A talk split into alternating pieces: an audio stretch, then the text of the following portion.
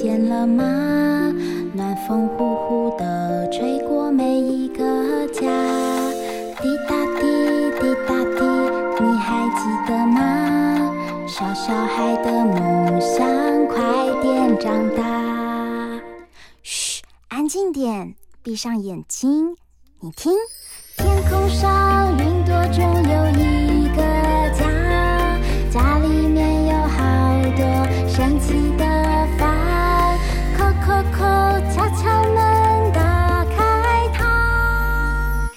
知道房间里的秘密吗？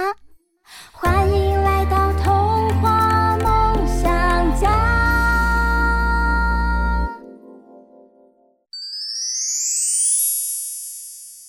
大人物找客厅。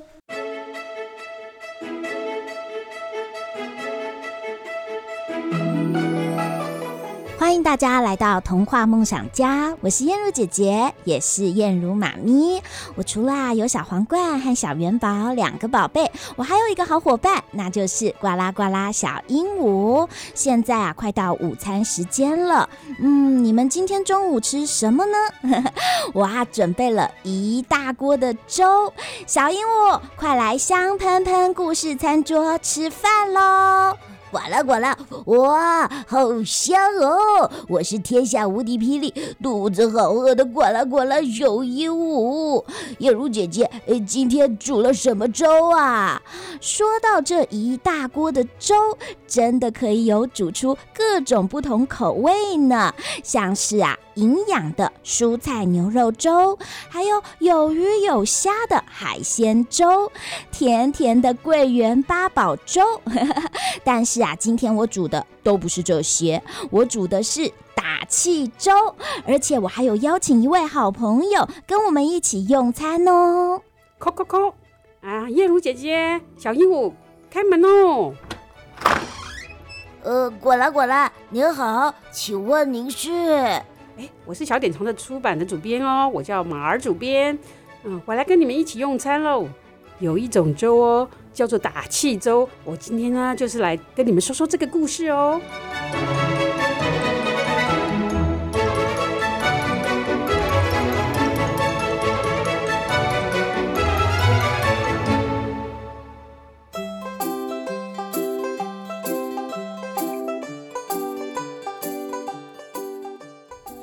打气粥。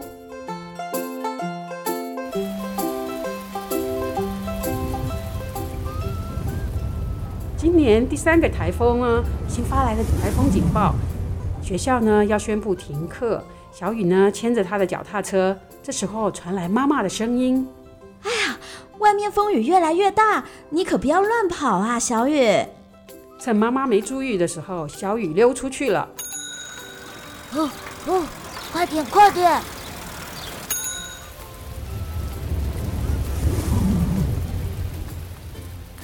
小雨一路骑过了村子，树摇得好厉害哦！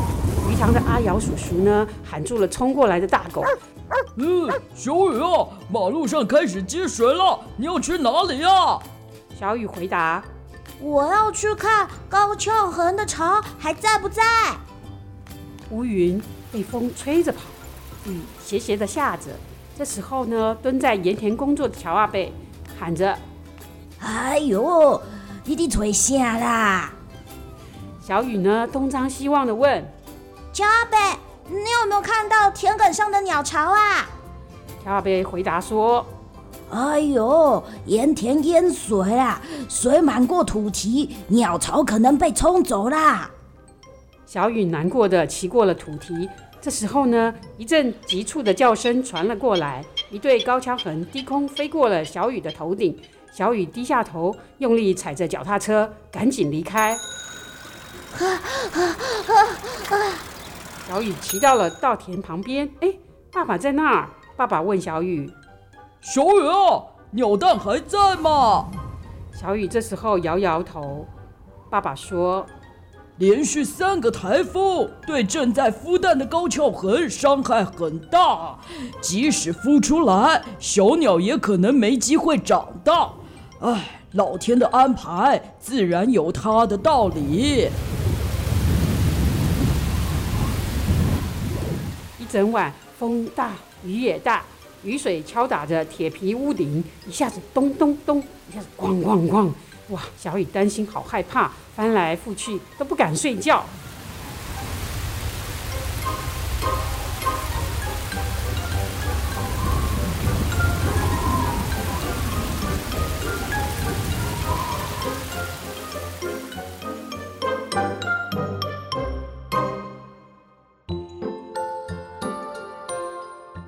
天亮了，风雨渐渐的小了，哎，积水也慢慢退去了。阳光呢，就从云中间露了出来。可是呢，路上一片乱糟糟的景象。啊，怎么会这样？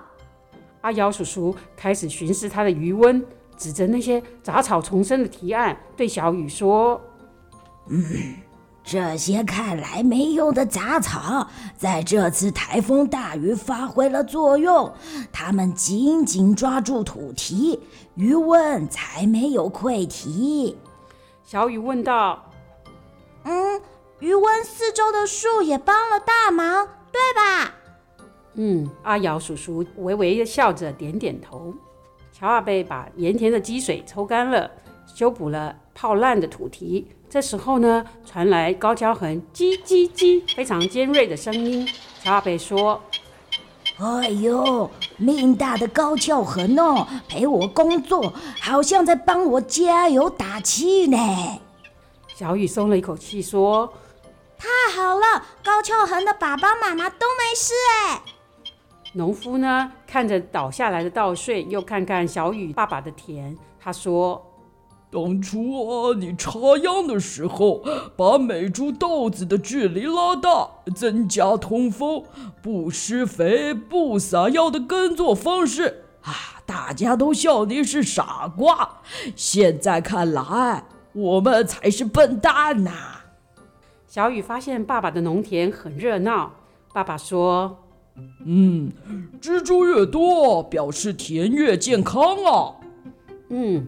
他指着结了穗的稻子说：“熬过三个台风，这些是老天爷留下最棒的礼物。”这一天忙完了农事，妈妈对爸爸说：“ 那些啊和你有一样理念的朋友，今年啊都不太好过。趁着收成后的空闲，找大家来家里聚一聚，好吗？”爸爸说：“嗯，那就约在冬至。”大家一起来补冬。好啊，乔阿贝送来两只野生的螃蟹，有红鲟，有大沙公。妈妈灵机一动说：“加上我们家的米，那就来一道在地的野生红鲟海鲜粥。”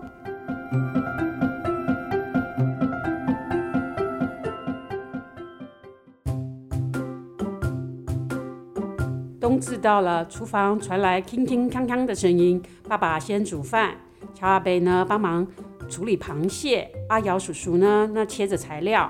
最后呢，妈妈和小雨呢全部把食材倒在一起，他们煮出了一锅香喷喷的红鲟海鲜粥，上桌喽。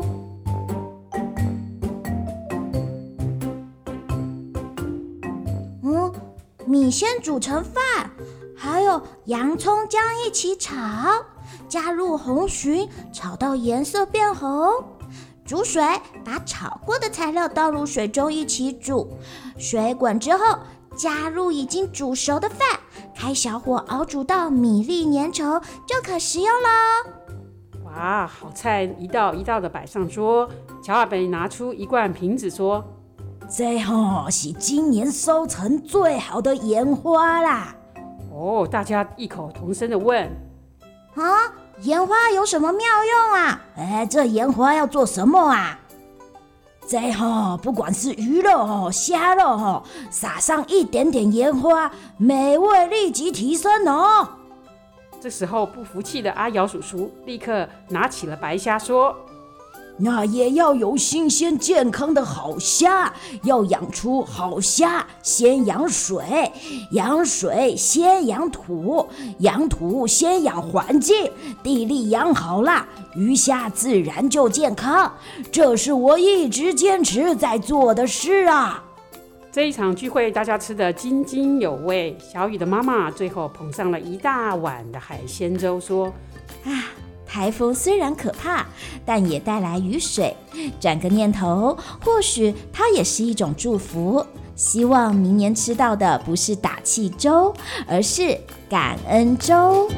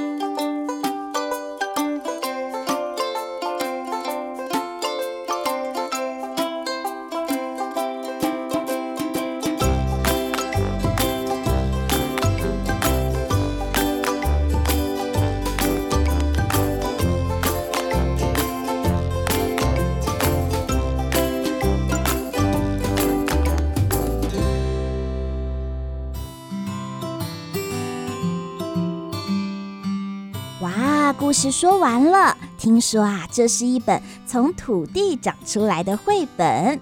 台风虽然可怕，但也带来雨水。转个念头，或许也是一种祝福。现在我们先休息一下，等一下回来，我们再请马儿主编跟我们分享这个故事——打气粥。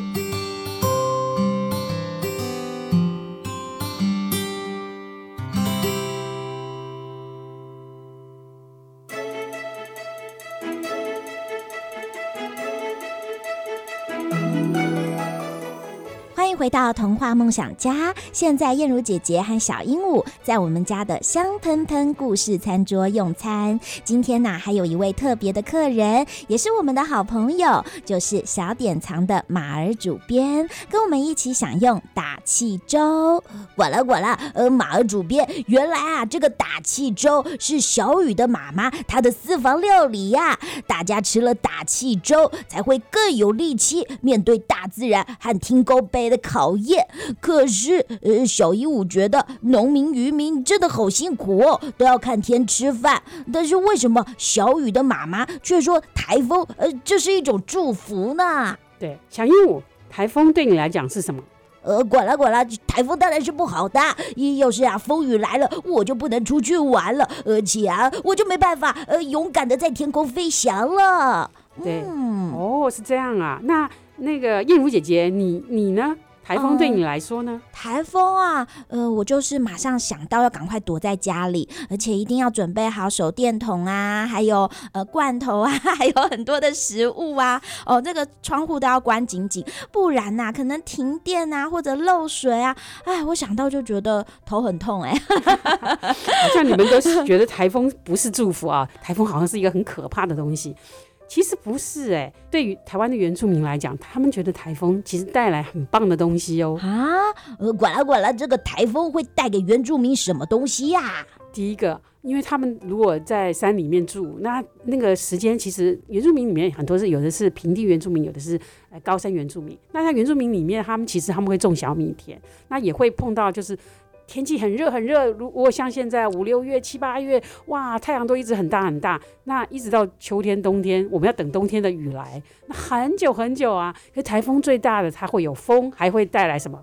嗯，它还会带来雨啊。对。风雨风雨，那可是你看雨水如果一直都没有来，那个如果种田的人，他们就整个那个没有田，可那个水都没有办法插秧啦，那那个果树都会干死掉啦，所以他们很盼望雨水来。嗯、哦，管啦管啦，所以呀、啊，呃，对他们来说，呃，雨水是很重要的。是我们台湾其实台风是夏天里面最重要的雨水。哦的来源。所以台风要是没来，我们也会有干旱的危机呢。是会缺水。然后第二个呢，原住民里面他们非常盼望台风的时候呢，嗯、过后呢，其实河里面会出现很多礼物哦。啊，河里面会出现什么样子的礼物啊？对，除了会死掉的鱼和虾，或者是有时候 哎，这个鱼就会跑跑出来哦，爬到外面来，那你会可以捡以外啊，其实河里面有很多漂流木。哦，管啦管啦，是一些呃木头吗？是，其实对呃原住民来讲，他们很多时候他们会烧萤火啊、呃，他们有时冬天啊，或是说他们到了晚上，他们很喜欢烧萤火。第一个可以驱走蚊子啊，呃、第二个如果冬天很冷的时候，你起了萤火，哇，你就会觉得很怎么样？很温暖。是，所以呢，对他们来讲，原住民就是觉得，哎、欸，其实。台风不是只有带来很可怕的事情，其实它会带来礼物的，嗯、还有一种祝福的。哎、啊，所以台风对不同的族群来说会有不一样的功效功能吗？是，而且呢，你看，如果你是大树，你是不是树长得好高好大？那台风一来，你会怎么样？嗯，会。倒下来啦！就这大树一定会被吹倒的，是会断手断脚。可是呢，小树呢？对小树来说呢？呃，果然果然是一个重新长高的好机会。是因为大树倒啦，所以它就会留出空地来，所以小树就可以有很大的阳光，所以它要赶快努力的长大啊。马儿主编啊，这么一说，嗯，看起来台风也不是完全的坏事哎，真的里面藏着祝福哎，就是看我们啊怎么去看待。是。管了管了，哎，可是啊，马主编，这本书里面啊，呃，有提到很多关于呃有机农法。嗯，马主编啊，我觉得呢，这一本绘本呢，好像也是在跟许多人分享这个食农教育，讨论回归最自然的有机种植。像是呢，故事里有提到小雨的爸爸，嗯，是插秧的时候呢，把每一株的稻子距离都拉大，增加通风，而且。不施肥哦，不撒农药，这样子的耕作方式，没想到啊，台风过后，哎，反而小雨爸爸的农田呢，稻子继续成长，其他农夫的这个稻穗全部都倒光光喽。嗯，但是呃，燕如姐姐想要请问马儿主编，如果坚持这样回归原始自然的理念，使用有机农法的农民，他们是不是就更辛苦，更受到考验？这个故事是要我们思考什么啊？对呀。是，好像一般的人讲说，哎，做有机农业，每个人都在叫苦啊，有机农业收成很差，你不要傻瓜了，你还是用我们惯行的农法，放一点那个呃肥料嘛，然后化肥啊，化学肥料，然后放一点小小的农药嘛，这样子呢，它还是长大啦，而且只要在收成几前呢，农药就是不能再用了，这样子的话，人家吃了以后不会不会有问题。可是呢，我觉得台湾有很多很多年轻的农夫，其实他们有新的想法。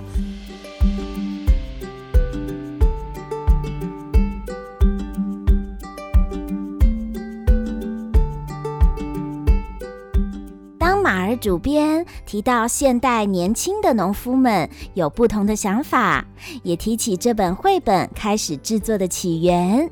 原来故事里的人物都是真有其人。现在我们先来认识故事中提到的鸟类高翘痕。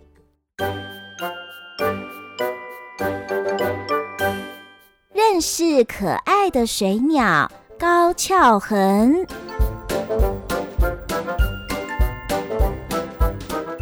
高跷鴴是一种会让人喜欢而惊叹的鸟类。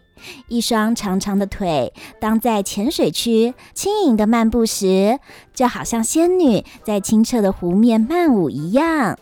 它那修长朱红色的长腿，搭配上黑白分明的羽色，因此常常吸引许多赏鸟人士争相目睹。高跷鴴是列入保护的鸟种，原本在台湾被视为候鸟，但近年在台湾已有多处繁殖地，在南部的乡间水田、鱼温、沼泽等浅水地带，常可见到它们优雅漫步的身影。高跷鴴通常成对或小群出现。公鸟与母鸟的差别，在公鸟背部的翅膀羽毛较黑，母鸟为黑咖啡色；幼鸟的背部翅膀则带有褐色的鳞斑。高翘痕在台湾的繁殖期为三至七月。在繁殖季，常见夫妻俩卿卿我我的画面，十分浪漫。公鸟向母鸟示爱时，会在母鸟左右不停地点头，好像在询问许可似的，感觉十分绅士。但平常优雅、与世无争的高翘痕，在育雏期会出现很激烈的保护幼鸟行为。高翘痕是尽责的父母，遇到有天敌或人类接近的时候，会飞上天空，发出警戒的叫声，提醒幼鸟躲起来。如果天敌或人类并未离开，高翘痕还会使出拟伤的绝技，也就是假装受伤，卖力演出它假受伤的状态，以转移天敌或人类的注意力，达到保护幼鸟的目的。现在先休息一下，等一下回来继续听马儿主编介绍这本绘本《打气粥》。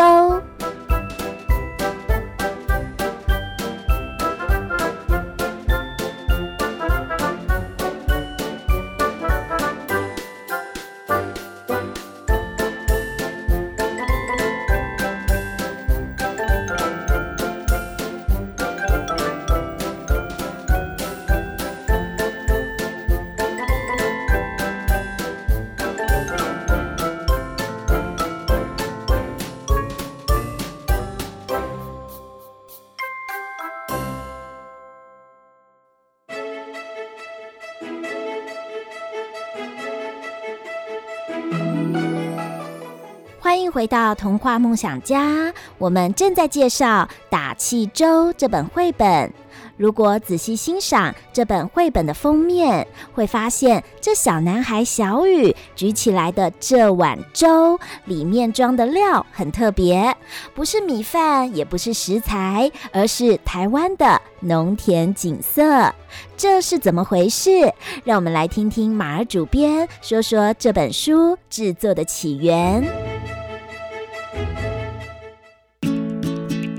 我们在做这本书的时候，我们有去拜访了这位种米的爸爸。好，他是真的有这个人。哦，管了管了，呃，马儿主编，你说这个故事是是真的啊？里面里面的人物都是真正有这些人吗？是，这是江山米的那个农夫呢，本身就是这个主角的那个爸爸，啊、小雨的爸爸。嘿，嗯，然后呢，其里面呢，还也讲到一个渔夫，他是做池塘，他在池塘里面养殖的渔夫。嗯，然后另外还有一个是做盐巴的。其实这三个人都是真正在现实生活里头，我们有找到这三个人。哇，那那个马主编，你也有去吃这个打气粥吗？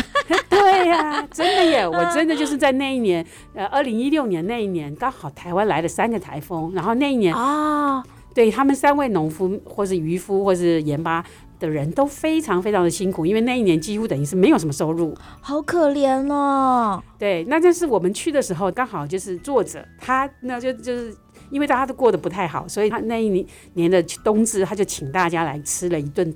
海鲜粥，那那个海鲜也真是台风过后那个跑出来的红鲟，所以他们有人去抓了，然后他们就给了他，然后就开始就说，哎，那个江山米的那个先生他就说，哎，那我就提供一点米，然后有人就就提供了那个大沙公跟那个昂吉，然后有人就拿了姜来，那他们就是。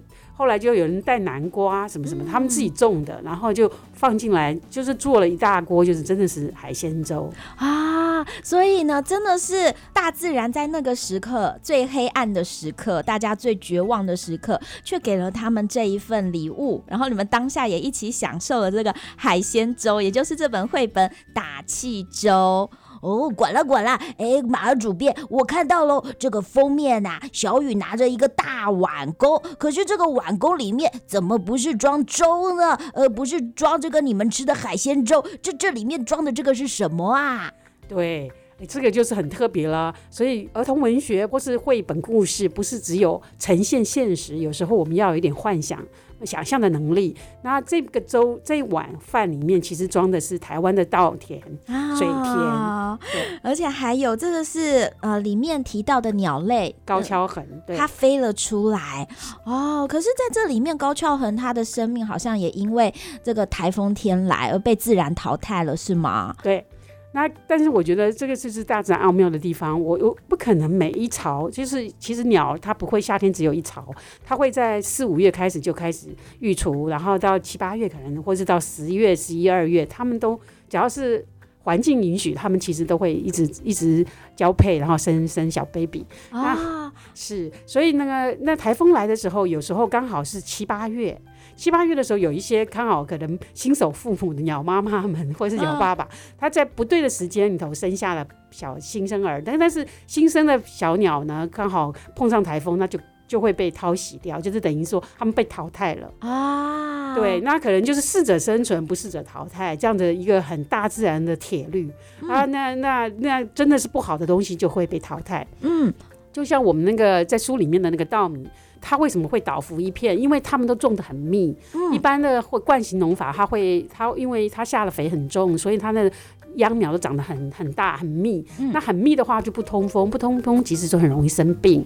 稻米也是会生病的。所以在那次台风来了之后，可能种很密的稻子就全部都倒下来了。对，反而是坚持有机农法的农夫们，他们的这个稻米因为有空间，然后他们生长的很好，所以他们的韧性也很够，就坚持活了下来。是因为他们空间比较大，以后他们吸收的地肥，他们长得会比较硬，嗯，就是他们的枝干。会比较坚强。那如果是惯性农法的话，会比较软，然后会比较量比较大。哦、那他们只要风一大一吹过去以后，他们就整个就全部倒光了。哦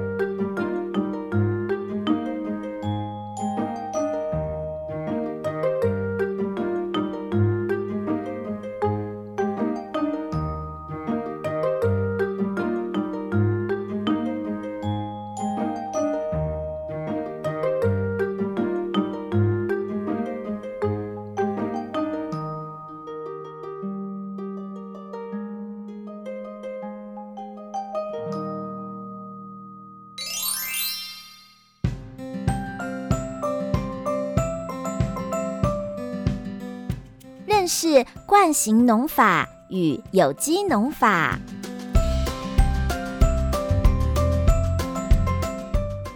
我们先来说说惯型农法。欧洲工业革命成功后，劳动人口逐渐移向城市，农村劳动力降低。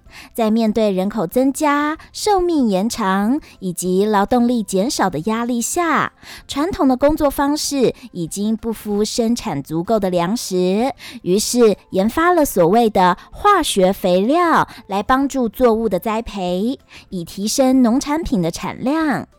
但随着科技的发达，世界各国的农业为了增加农产品的产量，也出现滥用人工添加物，例如化学肥料、农药、生长调节素等等。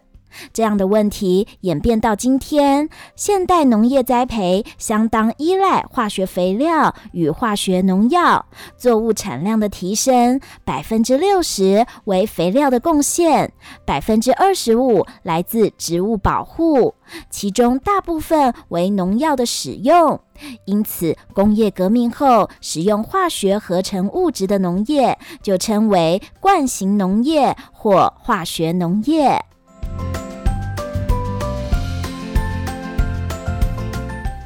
再来，我们说说有机农法。有机农业指的就是完全不使用化学肥料、化学农药、化学生长剂及饲料添加物的一种农业生产方式，遵守自然资源循环永续利用的原则，不允许使用合成化学物质，强调水土资源保育与生态平衡之管理系统。并达到生产自然安全农产品目标的农业。以往，由于台湾在这么狭小的土地上要养活这么多人，除了实施多作型的精耕栽培外，同时也依赖了大量的化学肥料与化学农药来谋求高产量，因此对使用有机农法并不重视。农田中实施有机农法，优点不仅减少农产品的农药残留及污染，并兼具健康安全上的考量。例如，生物型光合作用，制造有机物，产生氧气，养分的损失小，就不会造成地力的减退、土质流失。有机农业的成功，主要取决于健康的价值观。关键在于消费大众若能调整思维，以自然、健康、保育和有机等回归大自然为诉求，多从天然、零污染的角度去思考，环境生态就能获得恢复。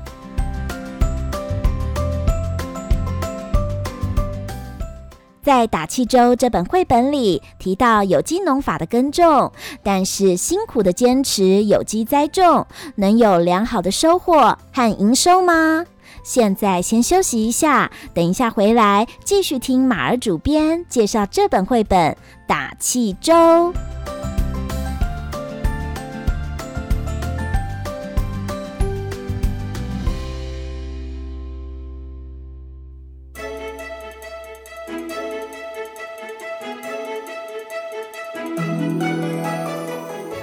回到童话梦想家，爸爸妈妈和小朋友们，你们喜欢吃粥吗？有很多不同口味的粥：猪肉粥、牛肉粥、蔬菜粥、海鲜什锦粥。但今天我们介绍的是你从未吃过的打气粥。为什么这一碗粥是打气粥？要帮谁打气呢？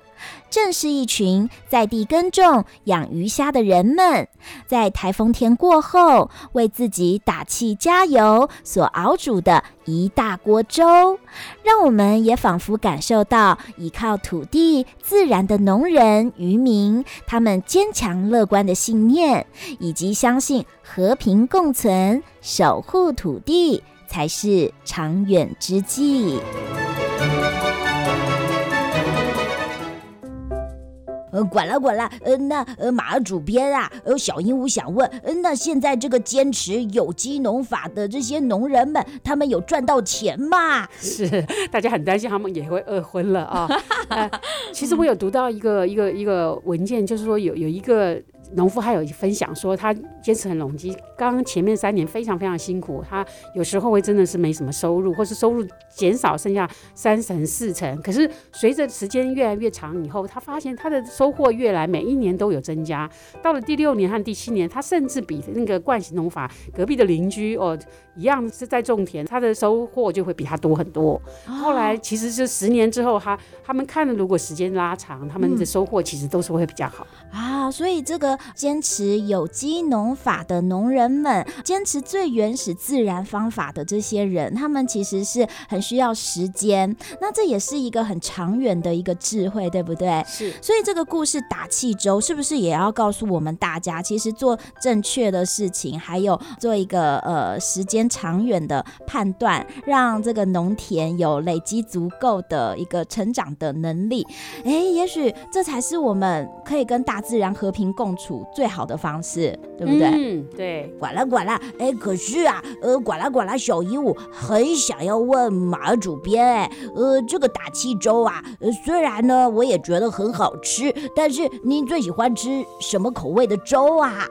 对，其实我最喜欢吃的是白粥，哎，没有加料的吗？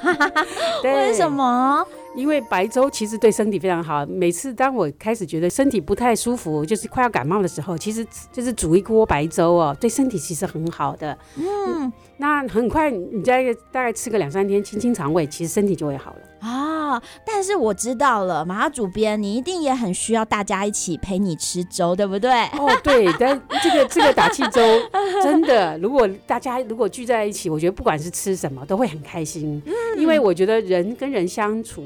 就是除了是美食以外，会让大家很快乐，而且大家如果是刚好就是喜欢有有志，就是相同的那个。嗯有一些相同的理念，我有相同的爱好的话，我们一起聊天，然后就会谈出很多新鲜的东西。我们就是因为吃了这个很棒的海鲜粥之后，就想出了这这个这本绘本，就出了这本绘本了。呱啦呱啦，小鹦鹉知道了。下一次啊，马儿主编再来我们家的餐桌用餐的时候，我就煮白粥，然后配上我们的故事料理，你觉得怎么样啊？太好了，我一定会来哦。嗯，不知道呢，大家今天中午吃吃什么？希望大家都吃到自己觉得最幸福美味的料理。亲爱的爸爸妈妈和小朋友们，最后啊，也邀请大家到童话梦想家的 FB 粉丝专页按赞支持。我们现在呢，也有举办很多抽奖天文的活动，也欢迎大家留言参加哦。下个礼拜天早上十一点，要请记得收听我们童话梦想家，我们会准时开门，我们就一起大声说，拜拜，拜，管了管了，拜拜喽。